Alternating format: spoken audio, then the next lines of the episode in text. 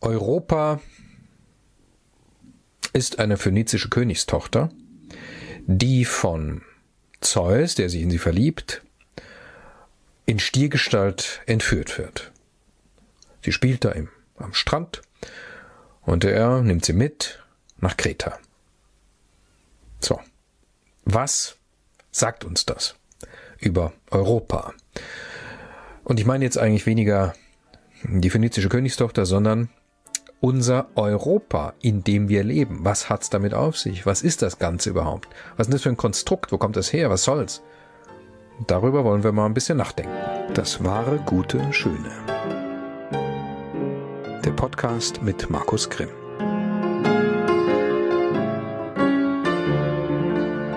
Ja, es ist ja äh, euch bekannt, liebe Freundinnen und Freunde des wahren guten Schönen, dass Etymologie einer meiner liebsten Zeitvertreibe ist. Äh, und manchmal hilft es tatsächlich auch was und man kommt irgendwie zu ganz interessanten Aspekten. Schauen wir mal, was wir zu Europa herausfinden können. Ähm, Europa, also geht auf, zurück auf das griechische Wort Europä, das altgriechische Wort Europä. Und man ist sich über die Etymologie nicht so richtig im Klaren. Es gibt eine binnengriechische Deutung, also die aber auch volksetymologisch sein könnte im Grunde genommen, wo man also dann ein Wort hat und versucht es jetzt irgendwie zu erklären äh, aus der Sprache raus. Also ob das der wirkliche Ursprung ist, weiß man nicht so richtig. Äh, Griechisch könnte man sagen, Eurys heißt weit und Opä, also Ops, ist der Blick. Also weiter Blick. Äh, andere Deutung ist, ähm, das kommt von einem phönizischen, semitischen Wort äh, Erebu, dieser Stamm, äh, was Untergang oder Untergehen bedeutet, wäre also gewissermaßen der Okzidenz, analog im lateinischen Okzidenz heißt ja der Niedergang, gemeint ist der Sonne, also im Grunde genommen der Westen, im Unterschied zum, vom Orient aus betrachtet, ja, wo die Sonne ja aufgeht, wie der Name Orient ja nahelegt. So. Ähm, beide Deutungen haben was für sich. Die eine ist natürlich sachlich sehr richtig, also das mit dem Westen und so weiter. Die andere gefällt mir allerdings ehrlich gesagt besser. und manchmal ist es ja tatsächlich so, das kennt ihr auch schon, dass ähm, eine, eine schön erzählte Geschichte mh, hm, besser ist, manchmal eine größere Wahrheit hat als äh, die simplen Tatsachen. Halten wir uns vielleicht also mal an dieses, an dieses etymologische Bild von dem weiten Blick. Jetzt, äh, was hat's mit Europa auf sich? Was ist eigentlich Europa? Das ist ja wirklich eine komplexe Angelegenheit. Ähm, zumal wir ja mittendrin leben. Das ist immer ein bisschen schwierig, natürlich einen Blick dafür zu bekommen, für das, was eigentlich unmittelbar um einen herum vor sich geht oder worin man gerade steckt. Vielleicht kann man ja ein bisschen zurückblicken. Erstmal gar nicht so weit. So im 20. Jahrhundert, nicht wahr?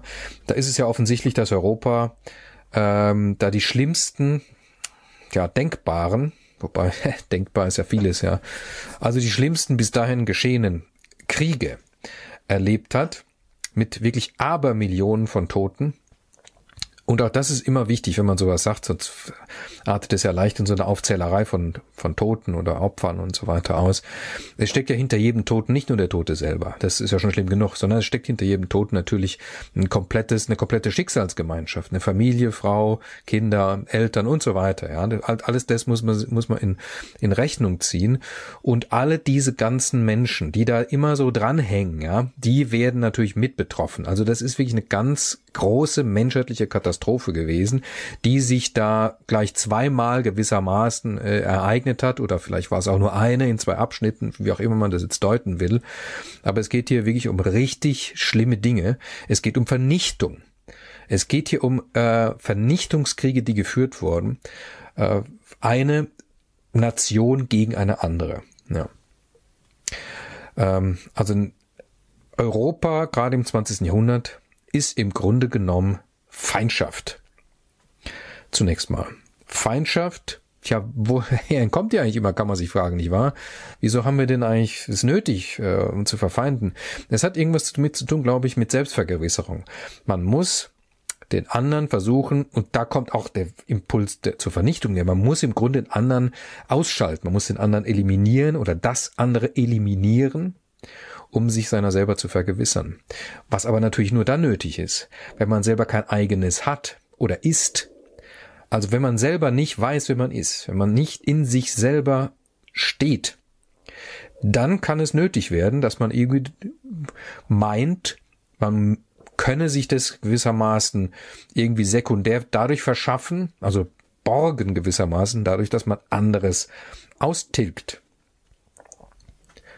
Wer aber natürlich, jetzt umgekehrt gedacht, in der Lage ist, in sich selber zu stehen, wer ein eigenes hat und ist, wer sich seiner selbst bewusst ist, seiner Identität bewusst ist und auch seines Ortes in der Welt, damit auch seine Aufgabe und Pflicht, ich sage das ganz bewusst, denn ich gehe davon aus, dass das existiert, wer das alles weiß, der kann das andere und den anderen und die anderen willkommen heißen versteht sich eigentlich von selber, nicht wahr? Das muss man im Grunde gar nicht weiter erklären.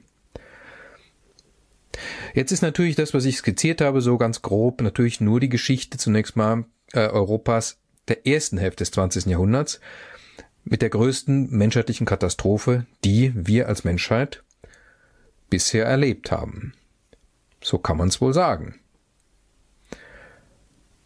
Nach dem Zweiten Weltkrieg ändert sich die Lage natürlich. Und es ist nicht zu übersehen, dass hier eine ganz wundersame Geschichte im Grunde anfängt. Wo nehmen wir nur mal, illustrieren wir es nur mal am Beispiel Deutschland, Frankreich, die beiden Erbfeinde anfangen, ein gemeinsames Europaprojekt ins Werk zu setzen.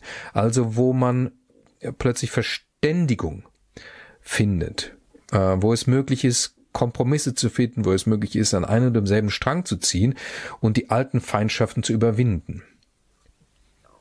So haben wir es ja auch zum Teil eben miterlebt, als Zeitgenossen, so haben wir es zum Teil auch im Unterricht, in der Schule gehört, was da entstanden ist. Und das ist nicht zu beschreiben, das ist wahr, das ist im Grunde ein kleines Wunder. So schön sich nun diese ganze Sache nach dem Zweiten Weltkrieg aber anlässt, habe ich den dringenden Verdacht, dass dieses Grenzüberwindende, dieses Grenzenauflösende, dieses sich einander die Hände reichen und so weiter, dass das auch wieder vorbei ist. Und zwar, tja, wahrscheinlich schon seit geraumer Zeit. Es wird nur immer deutlicher gewissermaßen, dass eigentlich wir dabei sind, schon seit geraumer Zeit, und immer gibt es dafür Anlässe natürlich, Grenzen wieder aufzurichten. Anlässe wie Flüchtlingskrise, nicht wahr? Da müssen wir die Schotten hochmachen. Und zwar nicht nur die Schotten nach außen, Europa schottet sich ab, sondern innerhalb Europas muss man auch wieder die Grenzen dicht machen. Corona natürlich, das beste Beispiel. Auch das, also wir finden immer Gründe wieder, um die Grenzen dicht zu machen. Das zum einen. Und zum anderen auch das mal gesagt, nur weil wir das in der Schule so oft gehört haben, mit der Erbfeindschaft zwischen Deutschland und Frankreich. Das ist natürlich was dran, ja. Das ist eine Feindschaft oder eine Gegnerschaft, die auf wie lange Jahrhunderte zurückblicken kann, immer wieder aufgeflammt ist, ja. Das ist ganz klar, das geht ja schon beim, mit dem Zerfall des Reiches nach Karl dem Großen geht's ja los, da haben wir dann Westreich und Ostreich und so weiter. Dann gibt's den Zankapfel-Lothringen in der Mitte, das geht ja immer hin und her. Ludwig der 14., auch sehr schön prominent, der dann versucht, Elsass sich zu schnappen und es auch tut und so weiter und so weiter, ist ja ganz klar. Äh, und dennoch habe ich den Eindruck, dass mh, es um Vernichtung des jeweils anderen erst in relativ, also für eine relativ kurze Zeitspanne gegangen ist. Also Vernichtungskriege in dem Sinne wurden erst relativ spät geführt. Und vermutlich war Napoleon einer der ersten, der damit angefangen hat, ähm, wirklich großen Volksheeren äh, den Gegner im Grunde niederzumachen. Ja. Und natürlich, ist ja ganz klar, da muss man äh, perfektionierter die ganze Nummer natürlich Hitler. Ist schon völlig klar, ja. So. Was ist jetzt passiert also mit Europa nach dem Zweiten Weltkrieg? Es ist ja ganz logisch und naheliegend. Die Fixierung herrschte zunächst mal sehr stark vor auf die Wirtschaft. Ja, Stichwort Wirtschaftswunder. Es musste ja im Grunde genommen wieder es musste ja Geld erzeugt werden. Die Leute mussten ja von was leben. Die Wirtschaft musste angekurbelt werden ähm, und musste gewissermaßen ähm, das Leben neu ermöglichen. Also das blanke Existieren im Grunde genommen neu ermöglichen. Von daher ist es ganz logisch, dass das passiert ist. Jetzt ist es aber natürlich so, dass das Wirtschaftsleben immer die Tendenz eingepreist hat gewissermaßen, sich selber zu verabsolutieren, also eigener Zweck zu werden. Und das ist natürlich möglich, weil es Geld gibt, ja. Weil es Geld gibt, das verdiene ich und ich muss es ja nicht ausgeben. Das wäre ja im Grunde genommen das nächstliegende. Ich gebe es aus, um meine Bedürfnisse zu stillen, sondern wenn ich genug habe, dann lege ich es irgendwo hin und deponiere es und gebe es eben nicht aus. Und damit kann ich plötzlich alles Mögliche erreichen. Damit kann ich selber Reichtümer anhäufen, damit kann ich selber andere arm halten, damit kann ich das ganze Wirtschaftsleben im Grunde genommen dominieren, indem ich Geld äh, reingebe oder eben rausziehe und so weiter. Ja, und dann ihr merkt, worauf ich raus will, ja, dann kriegt das Ganze natürlich eine völlig andere Dynamik durch die Fixierung auf die Wirtschaft und das Geld. Und das ist natürlich, das kann man ja wohl nicht bestreiten jetzt ernsthaft, das ist das, worum es geht. Das ist das, worum es heute in unserer Welt vorrangig geht. Haupt ist im Grunde genommen das Zentralmoment, um das sich alles dreht. Das ist auch das Zentralargument, mit dem im Grunde alles begründbar ist. Die Wirtschaft muss laufen und so weiter. Ja, und man dem, der Geldwirtschaft natürlich nichts in den Weg legen, man muss sie begünstigen. Die Politik macht sich natürlich auch zum Handlanger von diesen ganzen Dingen, nicht wahr? Äh, also, wie soll ich sagen, die Demokratie muss wirtschaftsfähig werden und so Geschichten, ja. Ja, das ist im Grunde nicht besonders witzig, aber vielleicht sollte man es doch mit Humor nehmen, weil sonst kriegt man nämlich was an sich, ja. Äh, leider ist es aber so. Schön und gut, ja, Wirtschaft. Ist natürlich nötig, ja. Also ich will jetzt, ja, wäre plötzlich sich auf den Standpunkt zu stellen, das wäre jetzt irgendeine Fehlentwicklung. Fehlentwicklung wird es erst dann, wenn es nicht mehr ausbalanciert ist. Das ist der Grund von Fehlentwicklungen. Nicht, dass sie stattfinden, ja, sondern dass sie nicht ausbalanciert werden, ja, sondern stattdessen eben einseitig werden. Und das ist, kennen wir ja auch im Grunde genommen äh, an unserem Organ, organischen Körper schon, ja. Wir müssen die Säfte gewissermaßen oder so, die müssen in einem balancierten Verhältnis sein. Sonst äh, kriegen wir einen Krebs oder sonst irgendwas, ja. Und was wäre das, was da jetzt balancieren könnte? Ja, Kultur halt natürlich, nicht wahr? Ihr ahnt schon, Freunde und Freundinnen. Die Kultur, die europäische Kultur, von der redet wie Kenner. Europa ist im Grunde genommen ein Konstrukt bestehend aus Wirtschaft und Regularien, die Wirtschaft ermöglichen. Platt gesagt. Das ist das, was uns in Europa als Europa begegnet. Im öffentlichen Diskurs ja, ist immer nur von Europa die Rede, Brüssel und Straßburg und so weiter, Regularien. Jahrhundertelang aber gab es eine europäische Kultur mit der größten Selbstverständlichkeit. Das sollte man sich mal bewusst machen. Mit der größten, da mussten keine ähm, deutsch-französischen oder sonst welche Partnerschaftsvereine gegründet werden, sondern der alte Fritz hat Französisch gesprochen und fand die französischen Philosophen toll und hat mit Voltaire verkehrt und so weiter, ja. Versteht, was ich meine? Mozart hat italienische Opern geschrieben, ja. Die ganze europäische der ganze europäische Raum war ein einziger Kulturraum, wo sich alles Mögliche gegenseitig ständig befruchtet hat. Musik und Literatur und Skulptur und Malerei und Theater, Architektur, alles. Macht euch das nochmal klar, ja. Also Bewegungen wie Renaissance, so weiter, die aus Italien gekommen sind, die, das ist eine, wird zu einer europäischen Bewegung, so alles, ja. Das ist mit der größten Selbstverständlichkeit europäische Kultur. Und Menschen, namentlich Künstler, haben sich immer als Europäer verstanden. Und gleichzeitig meinetwegen als Italiener oder so, ja. Aber das ist ja kein Widerspruch. Das Selbstver das, ja, ich hätte beinahe gesagt, das selbstverständliche Selbstverständnis, ich habe sogar gesagt, ja, klassische Präteritio war das jetzt gerade, ja. Ähm, also das selbstverständliche Selbstverständnis von mir als Europäer war damals gegeben. Da bin ich mir sehr, sehr sicher. So, und heute haben wir das nicht. Heute ist es im Grunde gezwungene Sache. Heute werden wir durch irgendwelche Regularien zusammengezwungen, hinter denen irgendwelche Menschen stecken, sehr weit weg in Brüssel oder sonst wo, die in nicht leicht zu durchschauenden oder vielleicht auch gar nicht mehr zu durchschauenden politischen Prozessen irgendwelche Dinge entscheiden. Und, und das ist wirklich eine gravierende Angelegenheit, die wir gar nicht deutlich genug im Bewusstsein haben, glaube ich, die diese europäische Gesetzgebung ja, die ist nicht demokratisch legitimierend. Das ist ja eine juristische Angelegenheit und die umgeht nun die lokalen einzelnen Demokratien. Also das ist wirklich ein gravierender Vorgang. So begegnet uns im Grunde genommen Europa und folglich ist es völlig logisch, dass wir oder viele von uns irgendwie das Ganze zumindest mysteriös finden, suspekt finden und nicht durchblicken. Ich glaube, ehrlich gesagt, manchmal habe ich Verdacht, es ist auch so gemacht, dass man gar nicht durchblicken kann, ja. Also man hat so manchmal so ein bisschen den Eindruck, ja, überspitzt gesagt, jetzt äh, es reicht, wenn man irgendwie äh, nickt und im Übrigen halt das tut, was gesagt wird oder so. Aber das ist eine ganz merkwürdige Angelegenheit.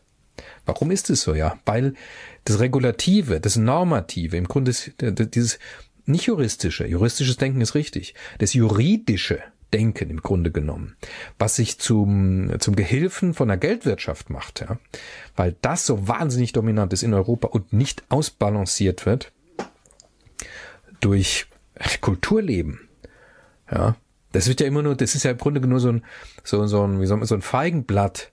Ja, da gibt's so Kulturvereine oder Kulturinitiativen, werden auch Kulturpreise ausgelobt und so weiter. Aber das ist doch alles nicht verankert. Das wohnt uns doch nicht im Herzen.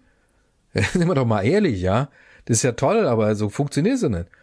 Und ich glaube ehrlich gesagt, wir haben hier den, das ist der europäische Spaltpilz, dass wir gar überhaupt keine, wie soll ich sagen, dass wir keine Vision haben, keinen inneren Wert, dass wir gar nicht wissen, was das eigentlich sein soll, Europa. Nicht die Flüchtlingskrise oder die Corona-Krise oder sonst welche Krisen sind der Spaltbild, sondern unser mangelndes Selbstverständnis. Und jetzt komme ich nochmal drauf zurück, auf das Stichwort Aufgabe. Die Tatsache, dass wir keine Ahnung haben von unserer Aufgabe als Europäer im Weltganzen, im Weltgeschehen. Denn ich bin ganz und gar überzeugt davon, dass jeder einzelne Mensch, jede, jedes einzelne Land auch Kontinent, also das alles im Grunde, was existiert, irgendeine Art von Aufgabe hat, die in ihm eingeschrieben ist und mit der er und sie auf die Welt kommt. Das klingt esoterischer als es ist, ja. Das ist eine ganz banale Angelegenheit im Grunde genommen. So wie der Same einer Pflanze eingeschrieben hat, was aus ihm werden soll, so alles, was existiert.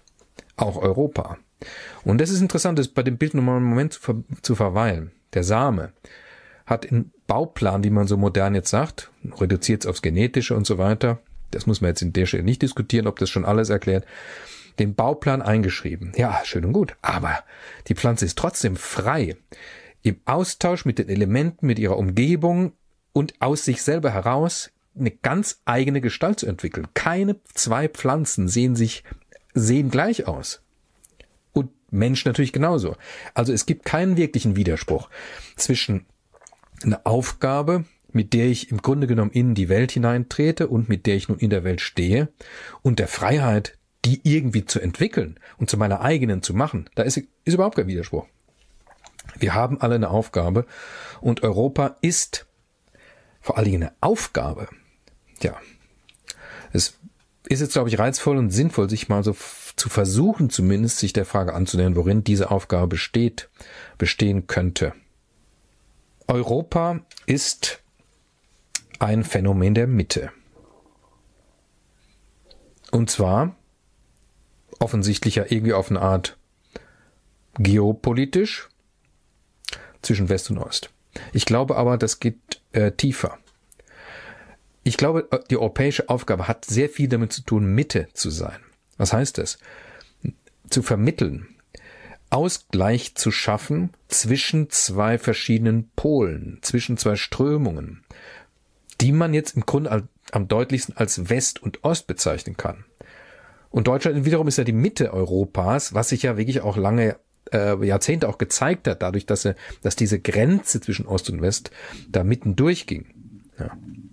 Aber ich glaube, es ist falsch, Europa als zum Westen oder zum Osten gehörig zu betrachten oder das zu, das zu wollen. Europa ist weder Westen noch Osten, sondern Europa ist die Mitte. Und ich glaube, das ist das ganz Entscheidende. Europa war schon immer die Mitte, wenn man so will. Ja. Durch Europa sind immer schon durch die Jahrhunderte und Jahrtausende Hunderte von Völkerschaften, von Stämmen, von Clans, von Sippen hindurchgewandert, haben sich da vermischt und wieder getrennt. Alle sind im Grunde durch diese Mitte hindurchgegangen, ja, wie wie, wie Strömungen, die alle im Grunde genommen irgendwo zusammenlaufen und dann gehen sie wieder auseinander. Das ist die europäische Bewegung. Der europäische Grundgestus ist diese Mischbewegung, dieses Durcheinander, durch, durch, durcheinander strömen und sich wieder trennen und sich im Durcheinanderströmen ähm, eben auch mischen, sich befruchten, äh, sich umkreisen, sich begegnen und so weiter. Alles, was man jetzt mit diesem Bild im Grunde verbinden kann, alles das gehört in diese, in diese, in diese europäische, in diesen europäischen Gestus hinein. Betrachten wir uns den Gestus des Westens oder den des Ostens, ist ein anderer Gestus. Ja? Der Westen hat von Osten aus angefangen, nach Westen vorzudringen. Ne? Also nehmen wir Amerika, das ist die Bewegung, der Gestus des Westens, wenn man so will, ja.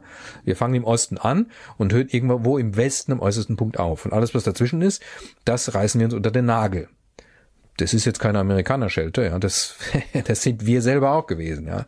Wahnsinnig viele Amerikaner sind aber gar nicht Deutsche, ja, und so weiter. Ja.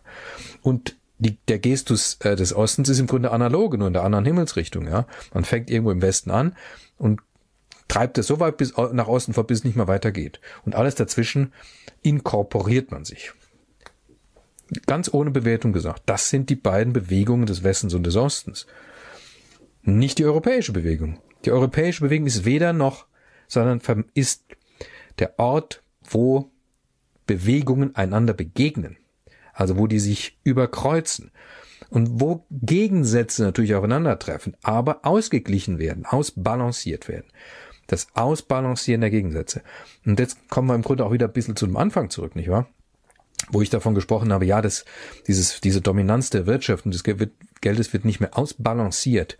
Das ist aber genau das, was eigentlich europäische Aufgabe wäre. Wir als Europäer, glaube ich, sind aufgrund unserer Jahrtausende langen Erfahrung, die wir natürlich nicht bewusst präsent haben, aber die steckt uns ja irgendwie in den Knochen, ja, weil weil sie in dem Boden steckt und in der Luft hier liegt. Das ist ja alles im Schwange, ja. Wir sind diejenigen, die da eigentlich Rezepte für entwickeln können, weil wir kennen uns damit aus. Mit dem Ausbalancieren. Wir haben das immer schon gemacht.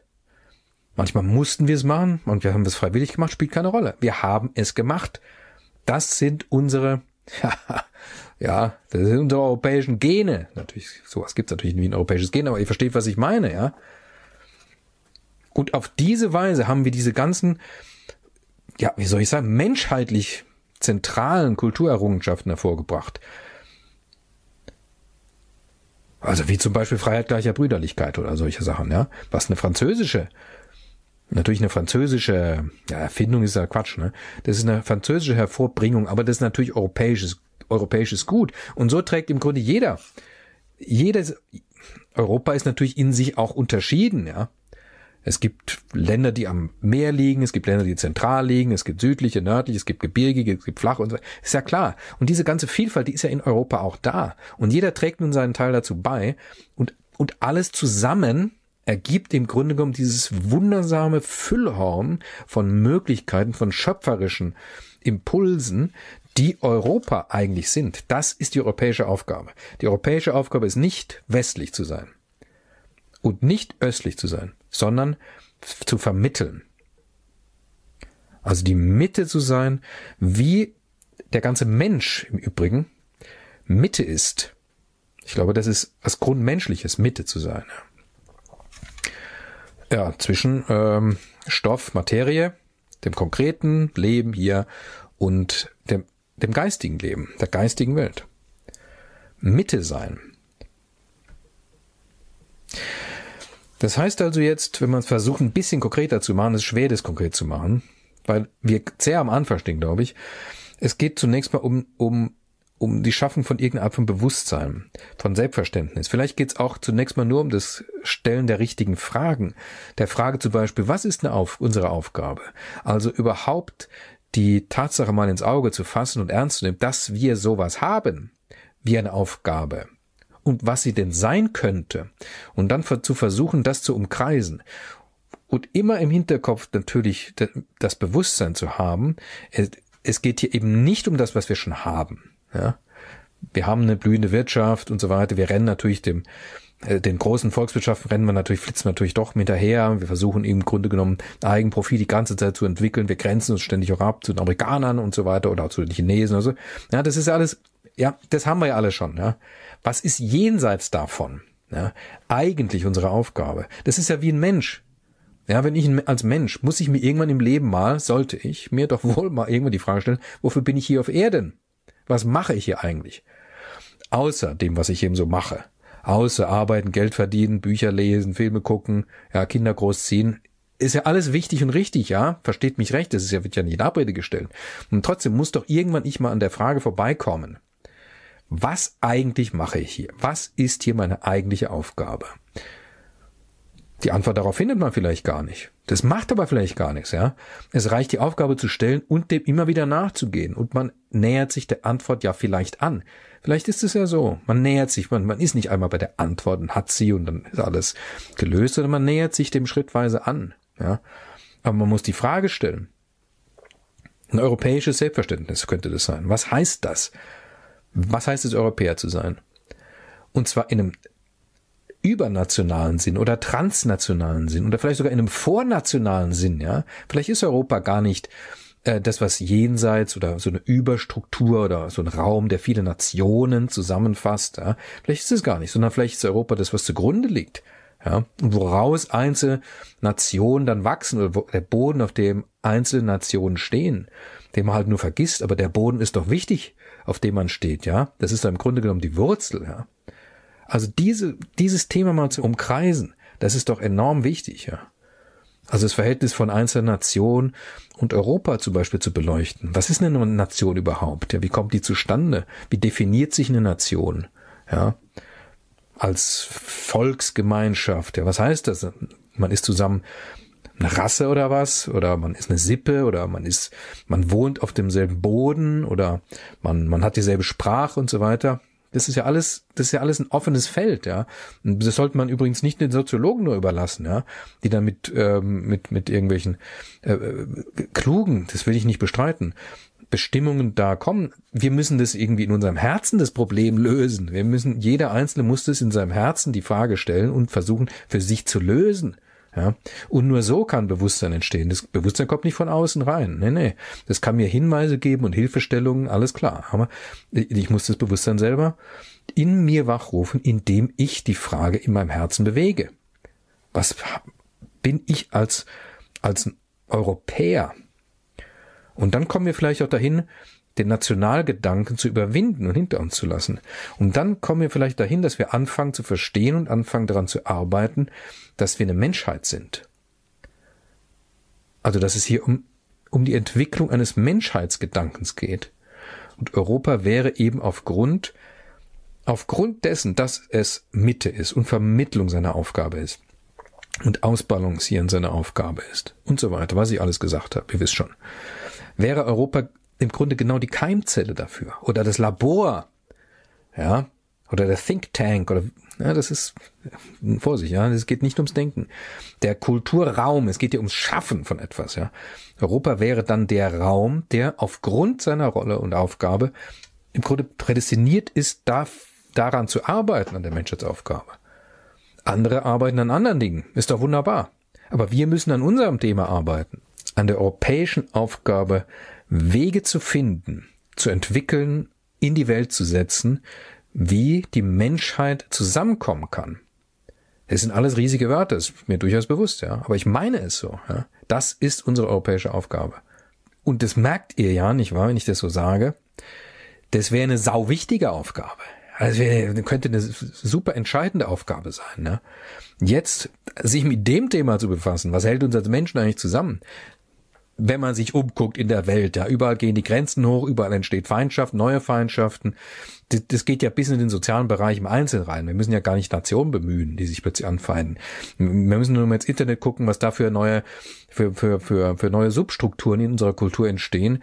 Also dieses, ähm, äh, dieses Shitstorm-Wesen, also dieses Online-Bashing und so weiter, ja.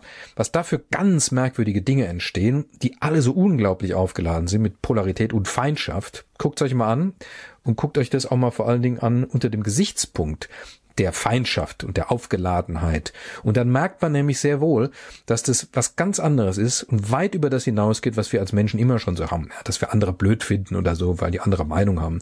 Ja, geschenken, das machen wir schon. Das kennen wir schon. Das, äh, das haben wir nicht erst in den letzten 10, 20 Jahren erfunden. Aber das ist ein ganz anderen, ein ganz anderes Gewicht, ein ganz anderen Raum nimmt es ein, mit ganz anderen Konsequenzen ja, als es früher denkbar gewesen wäre. Ja. Also mit unmittelbaren Konsequenzen, dass jemand im Grunde einen sozialen Tod sterben kann äh, oder vielleicht sogar einen realen, weil er plötzlich keine Einkünfte mehr hat, wenn entsprechend der Shitstorm über ihn reinbricht und so weiter. Also das ist nochmal ein ganz eigenes Thema, ihr merkt schon. Ne? Aber nur um das nochmal klar zu machen. Wir haben an allen Fronten, wenn man so will, an allen Ecken und Enden, keimt die Feindschaft. Ja? Die Gegnerschaft, die Gegensätze keimen raus. Ja? Und das kriegen wir nicht gelöst, wenn wir das einfach mit alten Rezepten versuchen irgendwie zu übertünchen. Und das kriegen wir auch nicht gelöst dadurch, dass wir Sprachregelungen einführen und so weiter, die dann im Grunde immer wieder Gegner. Wir erzeugen nur ständig neue Gegnerschaft. Du alle durch alles, was wir neu an Regularien in die Welt setzen, ich weiß nicht, ob das schon mal jemandem aufgefallen ist, ja, erzeugen wir ständig nur neue Gegnerschaften. so geht's nicht weiter. Nein, nein, wir sind nicht am Punkt. Wir als Europäer müssen an einem anderen Punkt. Ja? Wir müssen eine andere Frage stellen. Die Frage, wie kommen wir zusammen? Du bist so, ich bin so, der ist so, sie ist so. Okay. Und jetzt eben nicht da stehen zu bleiben und der eine fängt an, auf dem anderen rumzudreschen, sondern wie kommen wir zusammen? Was verbindet uns? Ja, ist klar, ne? Unser Menschsein verbindet uns. Was machen wir als Menschen? Was wollen wir als Menschen? Und so weiter. Und, und dann merkt ihr vielleicht, dass von hier aus eine ganz andere Frage, Folge, ihren Anfang nehmen könnte, der man im Grunde natürlich in anderen Podcast-Folgen hier vielleicht mal nachgehen müsste, ja. Äh, aber nur das so als, als Anstoß, ja, wohin die Reise gehen könnte, sollte, müsste, meiner Meinung nach. Europa. Europa ist tatsächlich ein wundersames Gebilde, aber wir müssen es halt mit Inhalt füllen und müssen es am Leben erhalten und dürfen es uns nicht wegschnappen lassen vom Geld. Das macht nämlich das Geld, nicht wahr? Das schnappt uns alles weg. Ja, wenn man es lässt. Gut. Ich glaube, für heute reicht's mal. Äh, danke für eure Aufmerksamkeit. Ihr wisst, ihr könnt den Podcast abonnieren. Macht es doch bitte auf YouTube zum Beispiel. Ihr könnt ihn auch natürlich auf Podcast-Plattformen abonnieren. Ihr könnt ihn auch unterstützen. Es gibt eine Steady-Seite, wo ihr da finanziell einen kleinen Obolus leisten könnt, wenn ihr mögt und, äh, und es eben euch leisten könnt. Ähm, Ansonsten ähm, macht's gut und bis zum nächsten Mal. Tschüss.